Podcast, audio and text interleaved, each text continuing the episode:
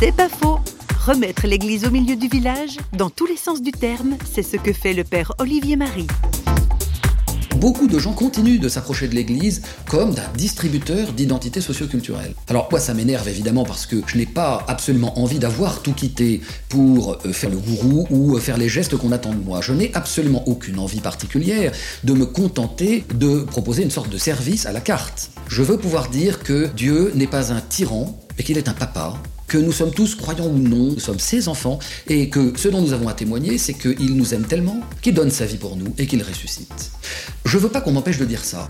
Donc quand on vient me voir simplement pour que je moude le front d'un enfant, et qu'on veut en faire un baptisé et pas un chrétien, j'essaye de souffler sur les braises et de montrer aux gens que j'attendais au moins qu'ils acceptent de regarder en direction du Christ, et pas seulement de fabriquer des petits baptisés.